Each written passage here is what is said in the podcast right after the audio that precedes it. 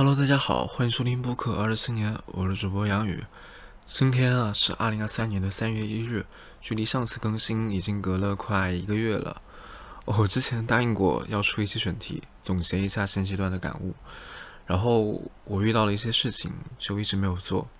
呃，今天抽空来讨论呃其中一个话题吧。这个话题是什么呢？我们待会儿再说。先想问问大家，这个二月份过得还好吗？呃，因为刚过新年嘛，然后陆续复工，疫情也逐渐的呃离开了我们的生活，不知道大家还是否有适应？我呢，在这个二月份过得还是比较充实的，我见到了一些老朋友，然后我还找到了一份工作，呃，虽然这个工作也是一坨狗屎啦，但是也没什么关系，我已经离职了。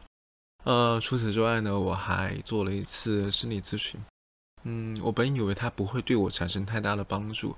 但是做完之后，我发现它对我还是有一点用的，嗯，并不是我想象中那个样子。然后，呃，有一个很重要的事情就是，我跟我喜欢的一个姑娘表白了。对，这个是今天这个话题的一个来源之一吧。嗯，我觉得这段经历还是比较有意思的。我一直都觉得我是一个不理性的人，而对方给我的感受是，他很理性。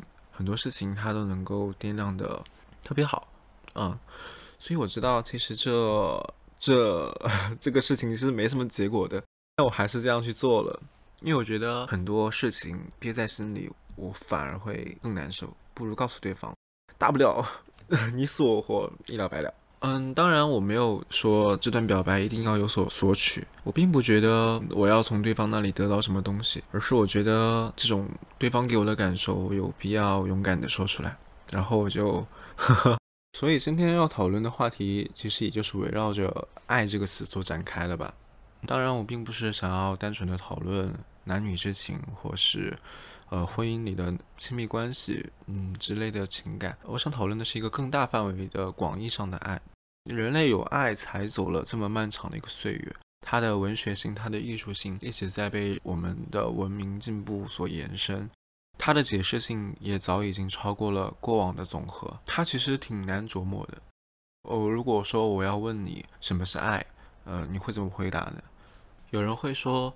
爱是小时候妈妈一针一线亲手织出来的毛衣，是冒着风雨来接我们回家的一声招呼，是夜晚为我们留下来的一盏灯。爱是长大后他人撑起的一把伞，是收到一封真挚美好的情书，是看见另一半下班回家买回来的那束鲜花时的欣喜。我们可以发现，他们的共同点都在于，爱总是让我们感到很轻松、很美好。它并不沉重，然后从我们的情感出发，超凡在这个世界的上面。我们无论何人都是渴望被爱的，对吧？嗯，无论是哪一个人，他都有这样的一份权利。但我觉得事实上，并不是每一个人都能够正确的对待“爱”这个词。有时候它常常混淆着一种私欲，对，然后它会让人很难受。呃，我可以回顾一些我童年的例子啊。嗯，我小时候经常听到的一句话就是：“这都是为了你好。”比如说，妈妈，我不想报这个班。傻孩子，这都是为了你好，这么犟干什么？妈妈，这个菜我不想吃啊。这个有营养，你快吃，妈妈不会害你的。还有诸如此类的各类的话语，大家都已经司空见惯了。这都是为了你好，这句话它意味着为你好的事情你是一定要接受的。但我的问题在于，这个好是由我们自己判断的吗？这种好是由说这句话的人所做的判断，而说这句话的人，他好像忽略了一个事实，就是我们自身也是有一个判断能力的。他们直接把我们的判断能力给压下去了，就是他们的判断更重要一些，也就是他者的判断是大于自我的判断的，自我的判断在这个语境当中没有那么重要了。然后按照这个逻辑走下去，会发现。只要我长期接受了他对我的这个所谓的好，那么其实也接受了一个事实，就是我不够好，我比不上他者。所以我发现一件很悲哀的事情，就是有很多长期以来顺从于为我好的孩子，也很难避免一种自我贬低的倾向。他们会很自然而然地顺应大人的决策，然后慢慢地丧失掉自己的判断力。呃，我觉得我很幸运的一点在于，我从小就很叛逆，大人对我说的话，有很多时候并不那么有说服力。但是我相信我这种人只是少数，然后我也是注定栽跟头的人。然后这题外话了，我们回过来，呃，为我好这个词，其实还存在一种潜在的风险，就是让我们对情绪有一个自我压抑嘛。我喜不喜欢重要吗？我开不开心重要吗？重要的是大人所说的这个事情对我未来好不好？我觉得这就很像心理学上提到的那个回避型依恋人格的特点吧，因为他们就是从小接受父母的谆谆教诲，然后压抑自己的内心，总是觉得自己不够好，然后有就有点害怕被关爱的那种感受，呵 呵所谓的爱就变得。更沉重了。当然，他们是渴望被爱的，但是他们会害怕，这是有关联的。很多时候，孩子他们只会听从于大人的建议嘛，然后就会牺牲掉自己的，因为他们无条件相信大人。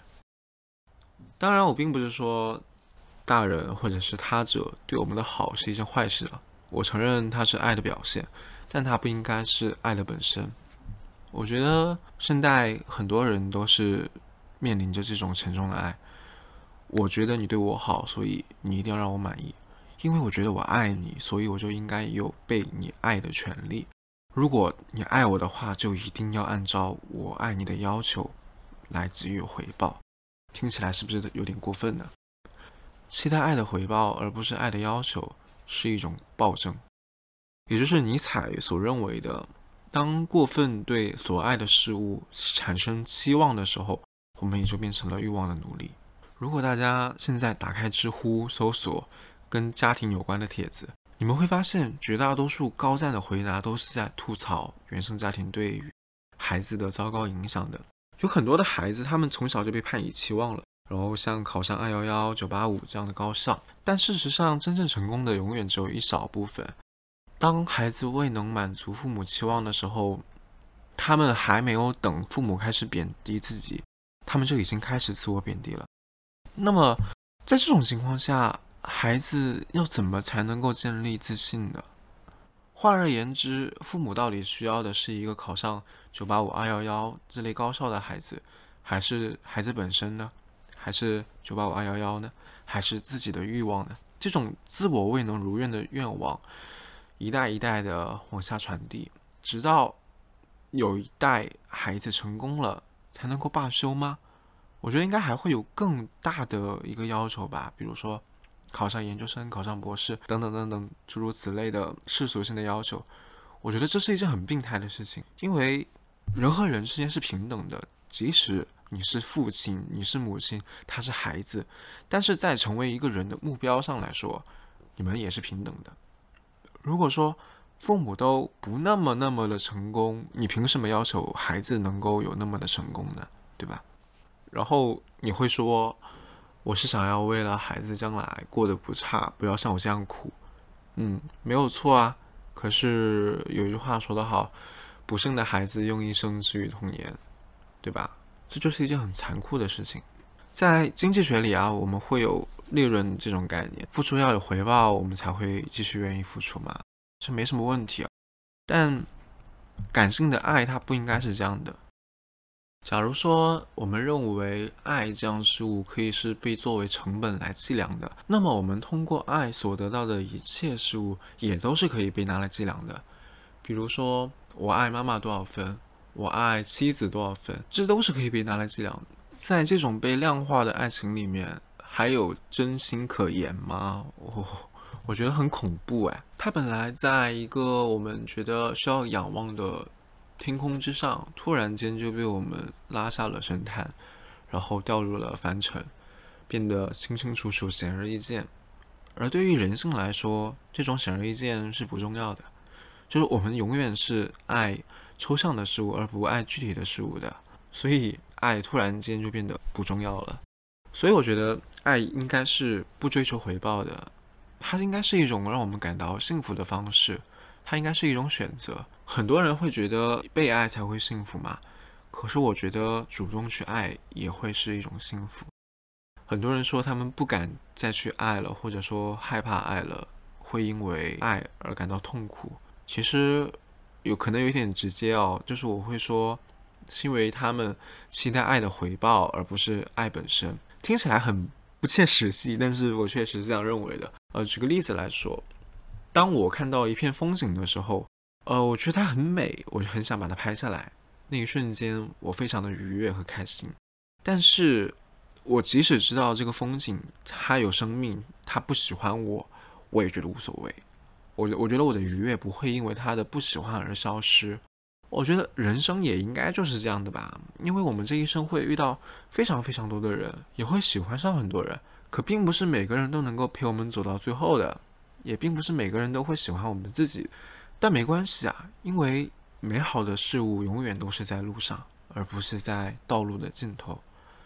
有一位哲学家说过这样一段话，他说：“我从来不后悔爱过任何人，哪怕他们伤害了我。”我也坦然接受，我爱他们并不是因为他们很好，而是因为我很好。我觉得说的非常有道理。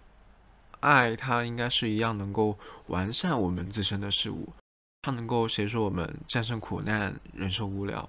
在二十一世纪现代资本主义社会里，物质和消费充斥着生活，我们很多很多人的精神都处在一种匮乏还有疲劳的状态。可要怎么去解决这类困境，去避免这种现代社会的倦怠呢？其实也就是去感受自由，而爱这样事物是一定可以导向自由的。所以听到这里的朋友们，勇敢一点，像我一样勇敢的说出你的爱吧。好了，以上就是本期的所有内容。如果你喜欢我的节目，可以在播客平台小宇宙 APP 中搜索“二十青年”找到我。我们下期再见，拜拜。